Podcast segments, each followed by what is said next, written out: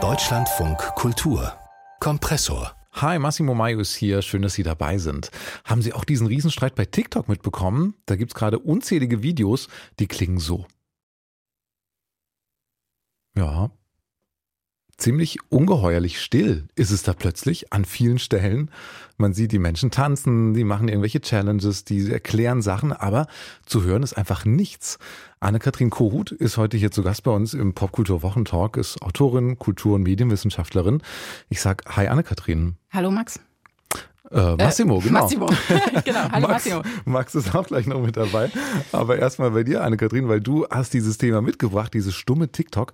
Genau. Sag uns mal ganz kurz, wieso ist es da so still? Ja, ich möchte heute mit euch über die gescheiterten Lizenzverhandlungen von TikTok und Universal sprechen, die nämlich dazu geführt haben, dass sämtliche Songs sämtlicher MusikerInnen von Universal Music, eines der größten Player in dem Geschäft, von TikTok abgezogen wurden, weshalb es jetzt dort sehr still ist. Und mich interessiert natürlich, welche Konsequenzen das hat. Mhm, total. Und auch die politische Dimension, die da drin steckt, ist nämlich nicht nur rechtlich und ökonomisch, sondern geht es mhm. auch um Politik.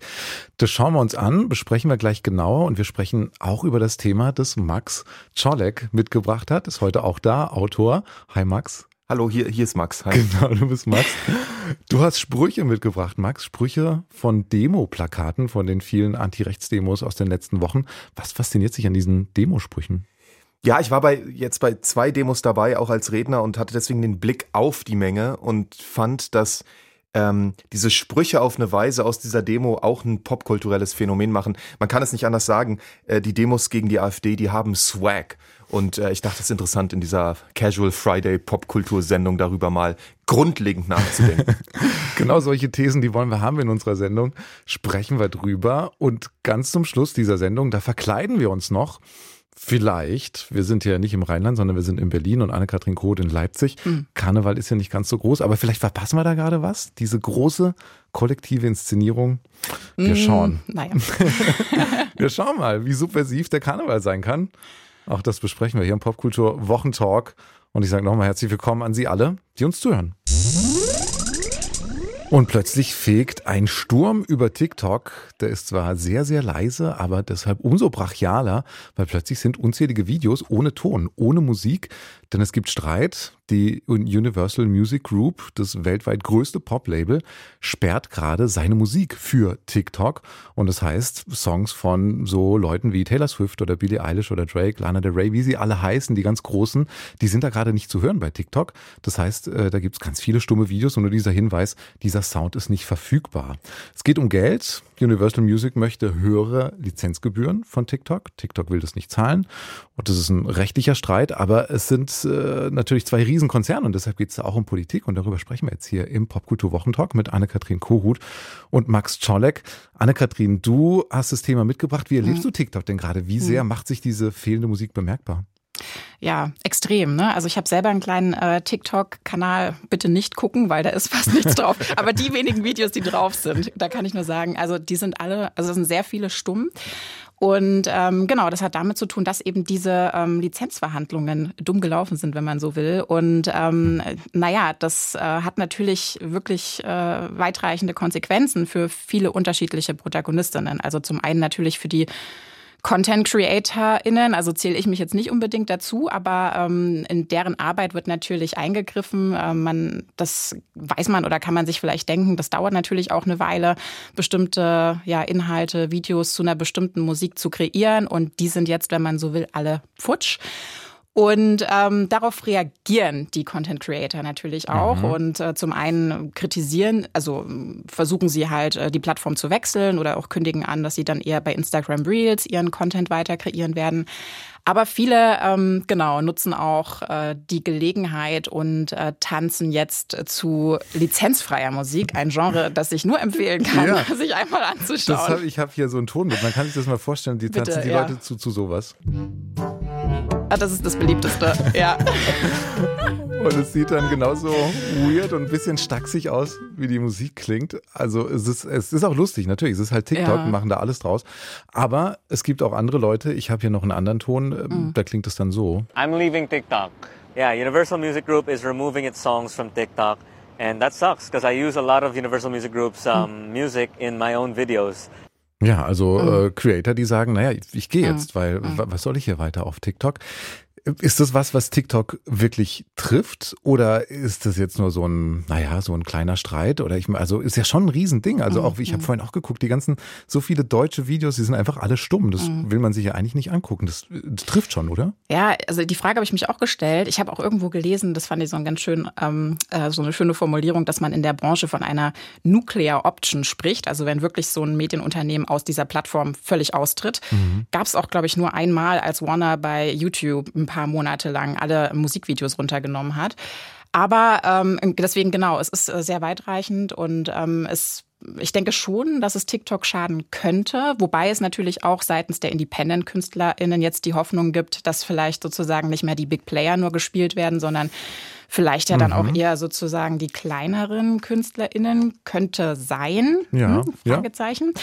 Aber man muss ja auch dazu sagen, dass bei Universal Music jetzt nicht nur etablierte Künstlerinnen wie jetzt Taylor Swift ne, genannt oder mhm. Billie Eilish oder so sind, sondern natürlich auch ganz viele noch nicht etablierte Musikerinnen. Und denen bleibt es jetzt natürlich verwehrt, auf der größten Werbeplattform für Musik, das ist nun mal heutzutage TikTok, ja, ihren ja. Content äh, zu vertreiben. Und deswegen hat es natürlich vor allem erstmal große Konsequenzen auch für die Künstlerin. Auch wenn Universal sich ja so ein bisschen als Anwalt der, der Künstlerinnen und Künstler da so aufspielt, aber mhm. tatsächlich die ganzen kleineren Künstler, die sind da jetzt mhm. natürlich auch nicht mehr zu hören. Mm, ein bisschen ist er das natürlich auch, ein Anwalt. Also es mhm. gab so einen offenen Brief, wo sie das auch erklärt haben, warum sie das machen. Und natürlich geht es ums Geld, aber es geht eben schon auch, jetzt können wir vielleicht auch so ein bisschen die politische Dimension ja. ansprechen. Es geht eben auch darum, dass sie ja, KI-Versionen äh, von Songs der KünstlerInnen, die sie vertreiben, äh, gebändigt haben wollen oder ne, also dass sie sich mehr darum kümmern, dass das ähm, nicht weiter wächst. Und ähm, TikTok bietet wohl zunehmend auch in ihrer App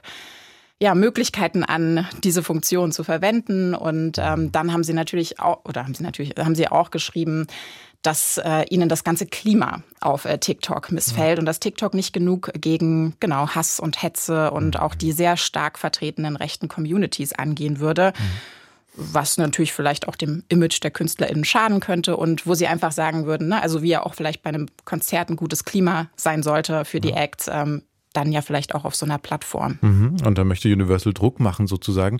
Max, wie siehst du das? Ist das äh, diese politische Dimension, ist, siehst du die da auch drin? Also ich glaube, meine Grundhaltung wäre erstmal, zwei Riesenkonzernen, die sich miteinander streiten, gar nichts zu glauben, wenn sie Argumente wie für die Künstler ins Feld führen. Universal verlegt genug Leute, die ähm, nicht unproblematisch sind, also verlegt oder veröffentlicht. Mhm. Ähm, äh, und ich würde sagen, äh, sozusagen, da streiten sich erstmal zwei Konzerne und es verweist eigentlich auf was anderes, nämlich die Widersprüchlichkeit der Praxis derjenigen, die diese Plattform nutzen. Äh, TikTok, mhm. Insta, X. Wir haben es bei X jetzt durchgespielt, da mhm. habe ich mich mehr mit beschäftigt, weil ich selber auf Twitter äh, bin. Und die Frage ist ja schon, wie verhält man sich als User gegen diesen problematischen Rahmen, den so ein Konzern ja eigentlich immer bereitstellt, immer bedeutet, auch Universal. Und ich glaube, da ähm, zeichnet sich ein ähnliches Verhältnis ab wie vielleicht äh, die Zivilgesellschaft zum Nationalstaat, nämlich, dass man so eine Art Widerständigkeit in einem problematischen Rahmen erarbeitet. Mhm. Und da finde ich diese kreativen Dinge, also zu lizenzfreier Musik mhm. zu tanzen, äh, äh, oder die Frage, wie reagieren jetzt eigentlich die User den eigentlich politischen Effekt? Also die Frage sozusagen, was macht man mit dieser letztlich binnenkapitalistischen Krise, mhm. äh, dass jetzt bestimmte Musik auf TikTok nicht mehr zu hören ist. Mhm. Und dann kann man vielleicht trotzdem aber auch die Frage stellen, also die Frage finde ich auch total spannend, die du stellst, Max, aber ist ja vielleicht auch eine Frage trotzdem an TikTok. Also wie, wie gehen die damit um, mit diesen ganzen radikalen Positionen, die da halt einfach so ganz ungefiltert unterwegs sind? Dieser Vergleich mit X, den du gerade gemacht hast, Max, bei X ist es ja gut, da haben wir Elon Musk, der sich auch so explizit mhm. Äh, quasi rechts äußert. Das ist bei TikTok weniger so politisch positioniert, oder wie ist das, Annika? drin? Würde ich nicht sagen. Also mir fällt das bei TikTok schon sehr, sehr stark auf, ähm, wie fast unter jedem Beitrag, selbst unpolitische Beiträge, Kommentare aus der rechten Community auftauchen oder wo man schon so merkt, die stammen daher. Und Aber ich, TikTok selbst von oben? Naja, von, naja, von oben. Äh, so nicht. Natürlich gibt es da jetzt nicht einen Elon Musk mhm. sozusagen, mhm. der das komplette Image dann auch dieser Plattform prägt. Aber ähm, entscheidender wären für mich hier auch tatsächlich, äh, wie funktionieren die Algorithmen oder welche Inhalte sind sehr präsent und damit natürlich auch sehr prägend.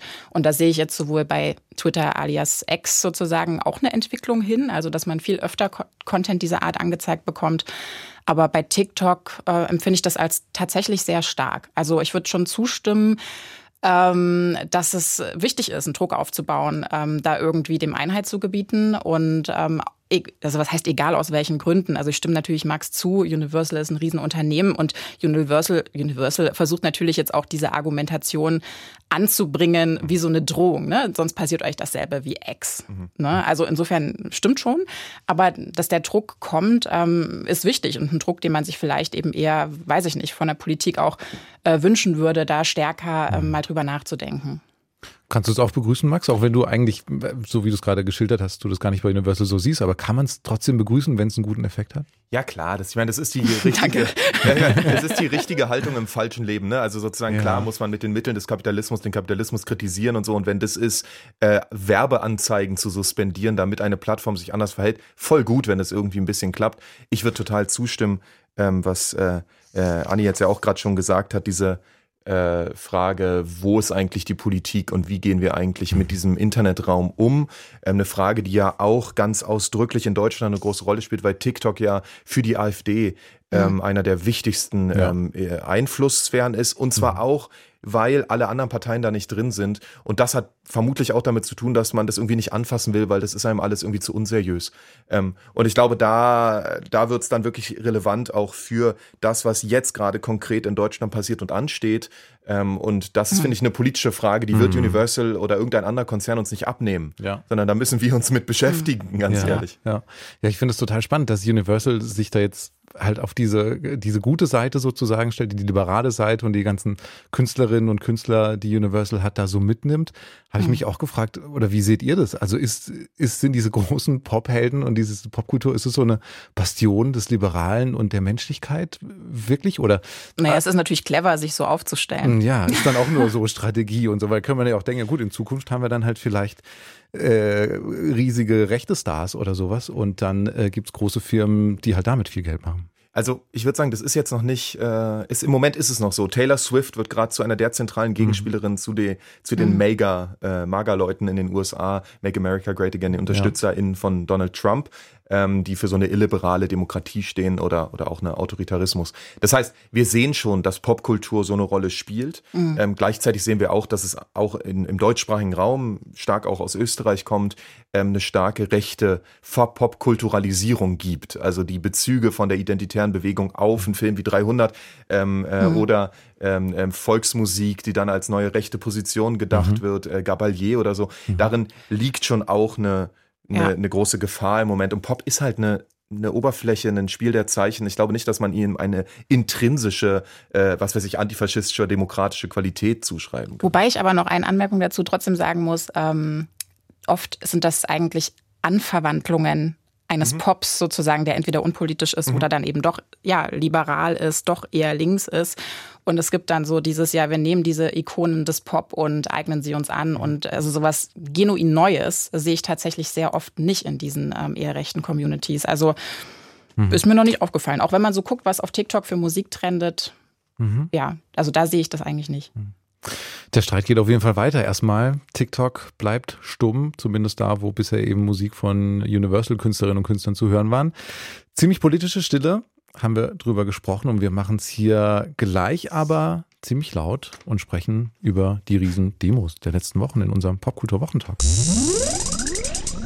Es ist gar nicht so unwahrscheinlich, dass Sie, liebe Hörerinnen und Hörer, in den letzten Wochen bei sowas hier dabei waren. Alle zusammen!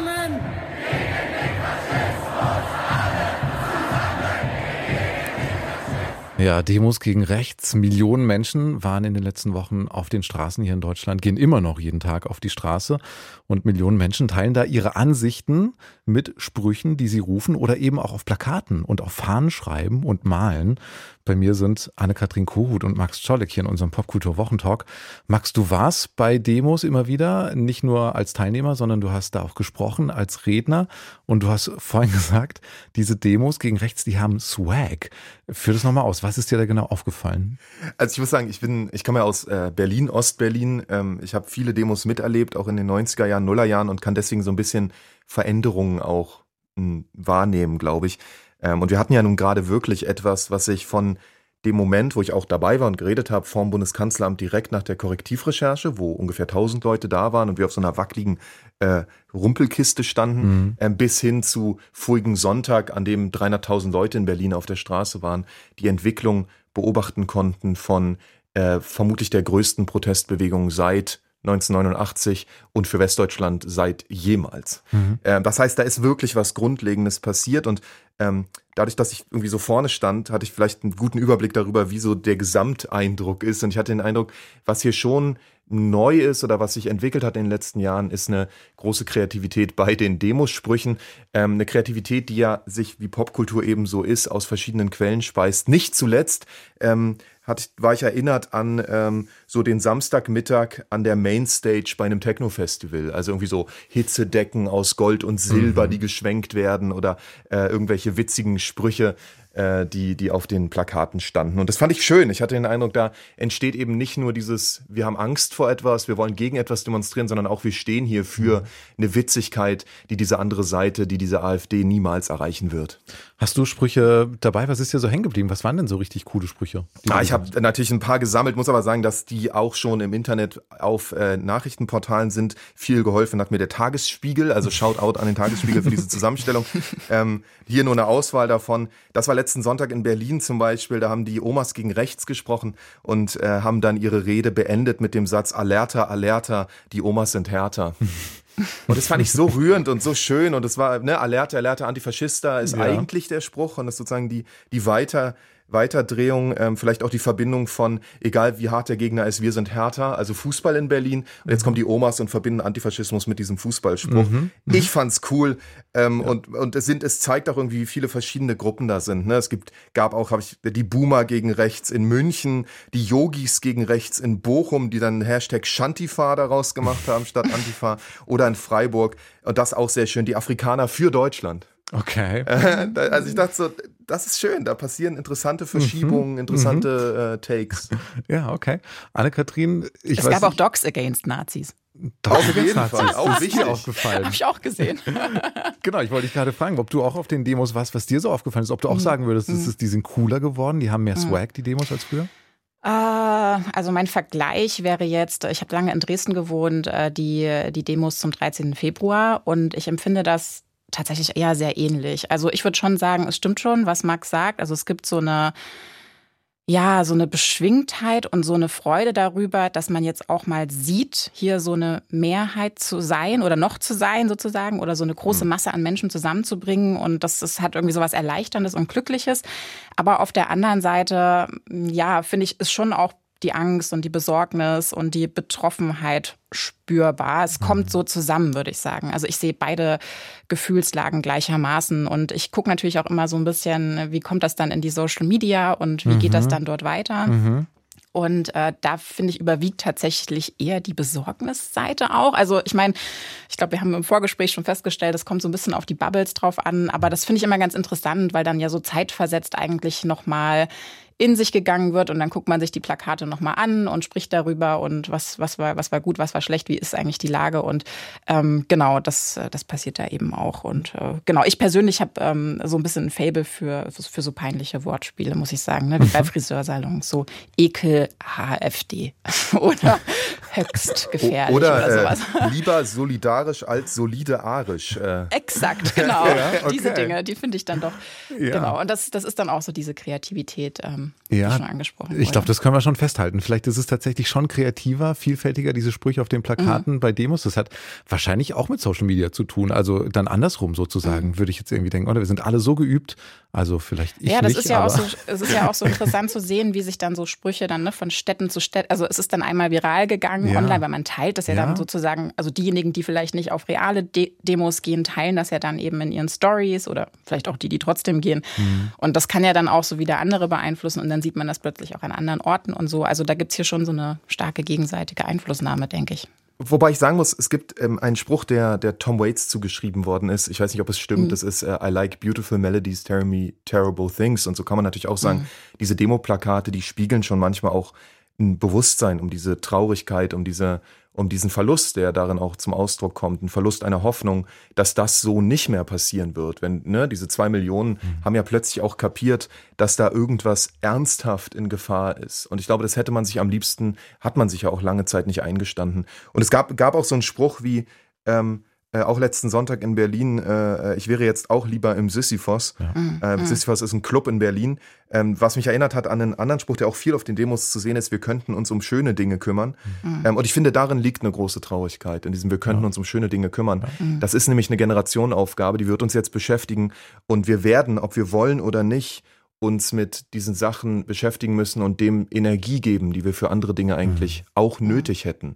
Und was ich aber an dem Spruch auch mag, oh, sorry, nee, ist so ein, dass, dass er, dass sich darin auch ausdrückt, dass es gar nicht alles so schlimm ist, äh, wie vielleicht von manchen imaginiert wird, ja, dass es eben eigentlich auch schöne Dinge gibt, um die man sich kümmern könnte. Also ich finde, gleichzeitig hat es also ja so eine Sehnsucht auch nach diesem Optimismus oder so drückt sich für mich auch darin hm. aus. Ich finde es total spannend, was da zusammenkommt, weil, also das, was du am Anfang gesagt hast, Max, ne, dass dieses, dieses Positive, dieses Gefühl von Festival fast auf so einer Demo mhm. und dann gleichzeitig aber halt auch diese Aussage, so, ja, ich könnte jetzt aber halt auch bei einem Festival sein und nicht hier bei, also das ist auch, das ist jetzt auch, das ist Arbeit sozusagen, zu dieser Demo zu gehen. Und ehrlich gesagt, wer mit den Protestformen der späten Nullerjahre vertraut ist, ähm, der, der weiß, dass auch das einen eine Vorläufer hat, die internationalen Hedonisten, deren Anhänger ich äh, in meiner frühen äh, Demo-Karrieren und Politikwissenschaft. Ja. Echt? Äh, die haben, äh, die haben auf, ähm, also auf Demonstrationen immer eine, einen, einen Technowagen bereitgestellt, also quasi einen Rave. Und bei dem waren mhm. diese Schilder, die betont sozusagen politische Messages in diesen Rave reingeholt haben, ähm, total zentral und ich fand es super interessant, ähm, auf einer Demo zu sein und während diese Clashes stattfinden, diese, diese Konfrontation zwischen Polizei und Demonstration, ähm, ein, ein, wie den ganzen Raum zu drehen, in dem mhm. da Musik läuft und in dem man tanzt. Mhm. Ich fand mhm. es damals in meinem Pathosgefühl mit Anfang Mitte 20 fand ich das total bewegend zu sagen, ich tanze auf einer politischen Veranstaltung. Ähm, jetzt habe ich mich Wissen davon, mhm. äh, glaube ich, weiter, weiter bewegt. Aber ne, ein Rave in der Sparkasse, ein Rave im neu eröffneten Alexa-Einkaufszentrum, das waren Dinge, die die internationalen Hedonisten damals organisiert haben. Und das fand ich äh, einen total wichtigen Zusatz auch zu dem, was vielleicht die Love Parade noch als eine Entpolitisierung, als Lösung der Frage der Politik mhm. äh, in den 90er mhm. Jahren noch bedeutet hat. Ich Wobei immer die Frage ja. ist, ob das dann, ob sowas dann wie Love Parade oder Christopher Street Day, Street Day wie unpolitisch, die, also ich meine, das sind ja alles Formen auch von Empowerment, glaube ich. Also mhm. sowohl das, was du gerade geschildert hast, als auch ähm, diese vielleicht auf den ersten Blick eher unpolitischeren Großveranstaltungen.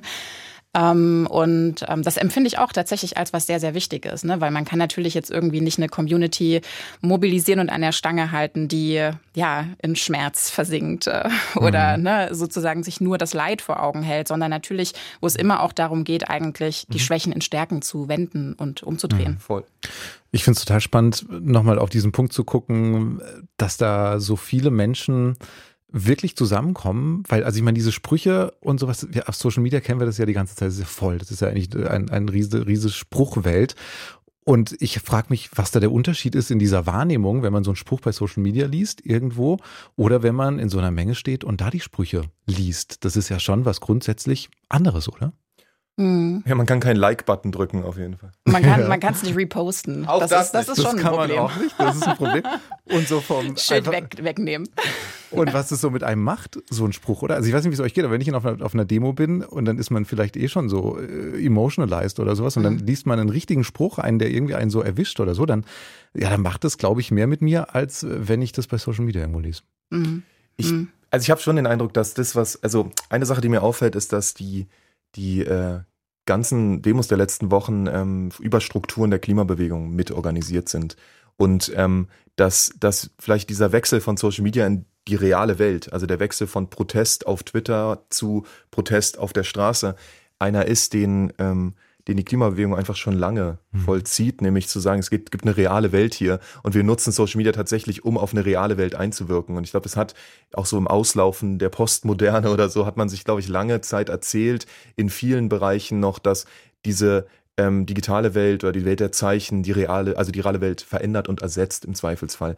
Und vielleicht erreichen mhm. wir gerade so eine Art End- oder Extrempunkt, an dem klar wird, ähm, dieses Verhältnis dreht sich gerade wieder ein bisschen um. Es gibt eine reale Welt, die die, auf die müssen wir einwirken und am Ende ja. ist es wichtig, dass da auch Veränderungen stattfinden. Mhm. Und auf die kann man dann eben auch real vielleicht am besten einwirken mhm. und selber zur nächsten Demo gehen. Mhm. Vielen Dank, Anne-Kathrin Koht und Max Czolek bis hierhin in unserem Popkultur-Wochentalk. Wir sprechen gleich weiter und entscheiden dann, ob wir Karneval feiern.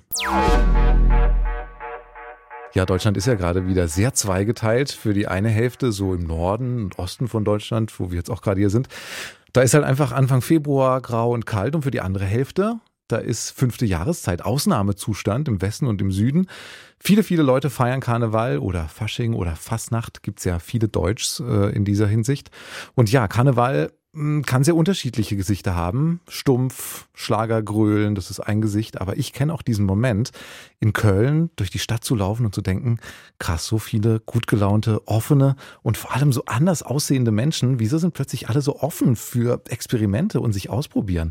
Hat Karneval vielleicht echtes Zeug, uns irgendwie durch dieses ganze Inszenieren und Ästhetisieren im Guten voranzubringen? spreche jetzt drüber mit Anne-Kathrin Kogut und Max Czolek, unsere zwei Gäste hier im Popkultur-Wochentalk.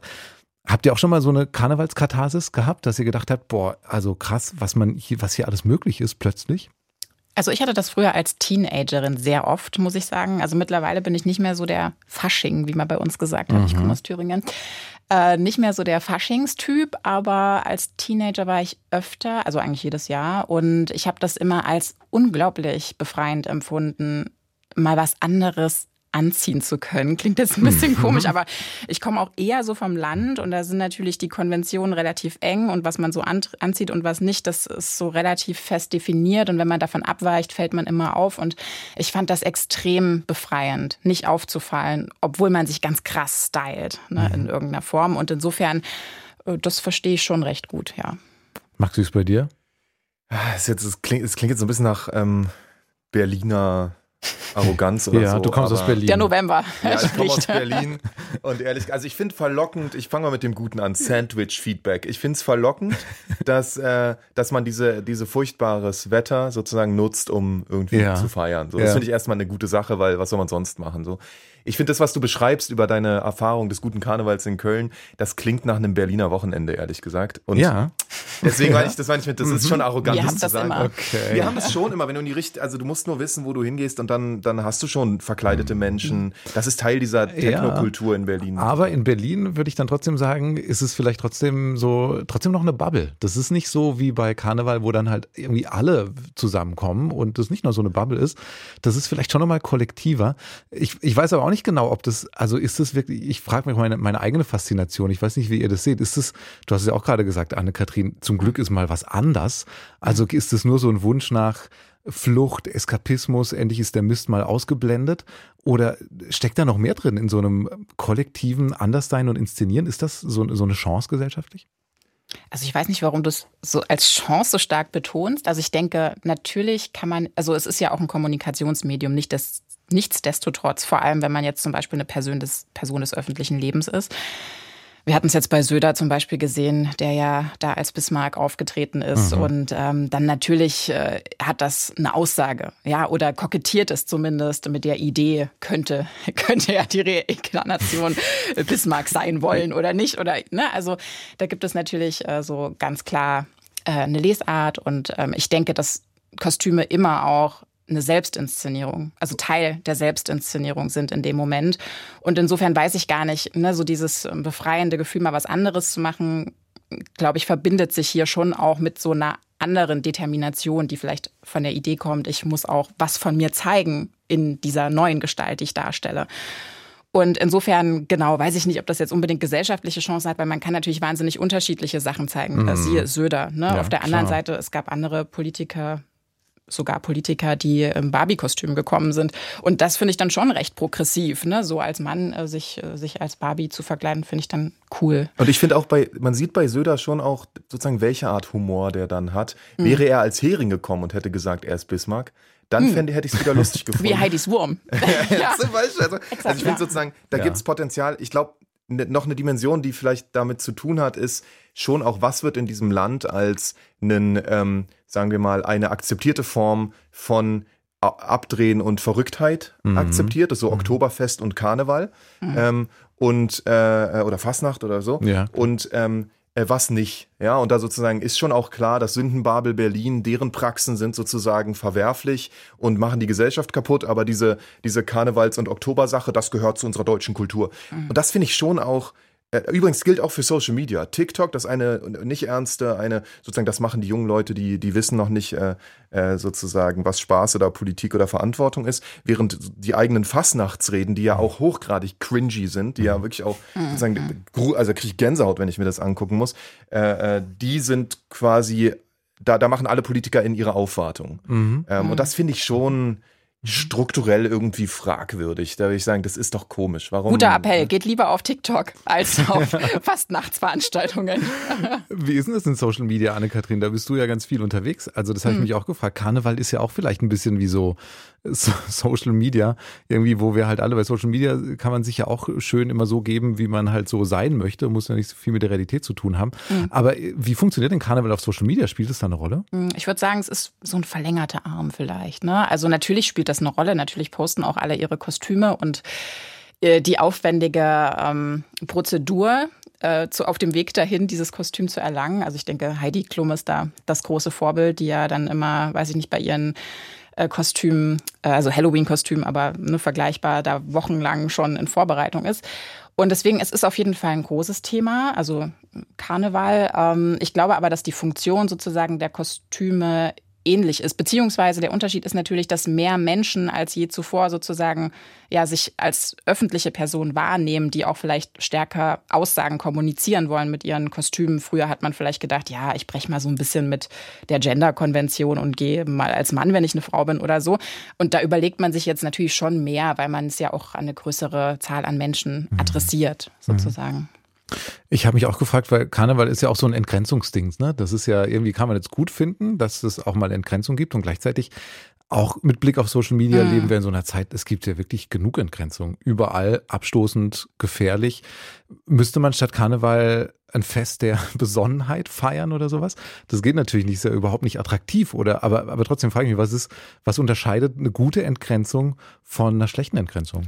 Ich glaube, die Bedingung für die gute Entgrenzung ist, dass man halt in das, was ja, von manchen auch so Safe Space genannt wird. Ne? Also ich glaube schon, dass man nur entgrenzen kann, wenn man weiß, es kommt niemand, der einen irgendwie ähm, was Böses will, ne? der mit einem Mutwillen oder so zum Beispiel an die Bewertung des Kostüms oder was auch immer herangeht. Und das ist natürlich sehr schwierig in den Social Media, weil es natürlich immer über die eigene, den, die eigene Community hinausgeht. Ne? Es immer Leute geben kann, an die das gar nicht adressiert ist, die das dann aber sozusagen falsch nochmal kontextualisieren und eben vielleicht mit Mutwillen ähm, das in Frage stellen, was man so macht. Also insofern weiß ich nicht, ob Social Media per se ein Ort sein kann, wo eine gute Entgrenzung stattfinden kann. Und ich finde auch, es verweist ein bisschen auf so eine auch innerdeutsche kulturelle Vielfalt, die ja auch in diesen ganzen Leitkultur- und Integrationsgeschichten total hinten runterkippt, dass für mich als Berliner ähm, diese, diese rheinländische Faszination fürs kollektive gemeinsame Feiern, diese Freundlichkeit, die ja sprichwörtlich ist, immer so ein bisschen merkwürdig rüberkommt. Ich habe das Gefühl, die Leute wollen mir Kölsch verkaufen. So. Und ich, sozusagen, ich bin eher so ein bisschen skeptisch bei dieser, das stimmt im Zweifelsfall. Ich bin bei dieser, bei dieser, äh, bei dieser Situation ist, glaube ich, in Berlin wäre so eine Art Feier auch einfach eine andere, weil man andere Grenzen, andere kulturelle Praxen vielleicht mhm. hat. Ähm, möglicherweise auch politischer, möglicherweise linker kodiert, einfach weil Berlin eine andere Tradition hat. Ähm, äh, äh, Partys zu feiern. Ähm, und damit ist nicht gesagt, dass es nicht eine ganz andere Sprache für dieses äh, Linke auch gibt. Das haben die Demonstrationen der letzten Wochen ja auch gezeigt, dass es in ganz Deutschland ja wirklich einen, einen, einen sozusagen Bedürfnis danach gibt, dass dieser, dieser Staat als plurale Demokratie und als Antifaschismus bestehen bleibt. Aber die Ausdrucksformen waren dann doch wieder sehr mhm. unterschiedlich. Und das fand ich cool. Zu sagen, ey, ist doch super interessant, dass, dass es sich von äh, Köln nach Berlin, von Hamburg nach äh, München so stark dann doch auch unterscheidet. Mhm. Wie sähen denn, wenn ihr jetzt entscheiden könntet, also ich meine, wir haben jetzt, du wirst nicht so viel bei Karneval, magst du zumindest mal früher, Anne-Kathrin, aber wenn ihr euch jetzt mhm. aussuchen könntet, ihr könntet selber eine Party gestalten, die perfekte Karnevalsparty, so kollektiv wie es geht, mit so vielen Leuten wie es geht. Was wäre denn eine, eine perfekte Party für euch? ja, danke für den Vorzug. Uh, uff, also, ich weiß nicht. Ähm, ich finde das wirklich sehr, sehr schwer. Ich, ich persönlich mag ja sehr Umzüge, fast Nachtsumzüge, muss ich schon sagen ähm, dann würde ich natürlich ein bisschen gerne gucken wollen, welche Wägen da so fahren und zu welchen Themen die gestaltet sind. Ähm, da würde ich mir dann eben was überlegen. Und das wäre schon trotzdem das Highlight, also dieser Fastnachtsumzug. Mhm. Und ähm, ja, mit, mit lieben Menschen äh, vielleicht sich das Ganze anschauen. Äh, mit gemäßigtem Trinken. Aber ich bin auch nicht so die totale Entgrenzungsperson. Ja, okay.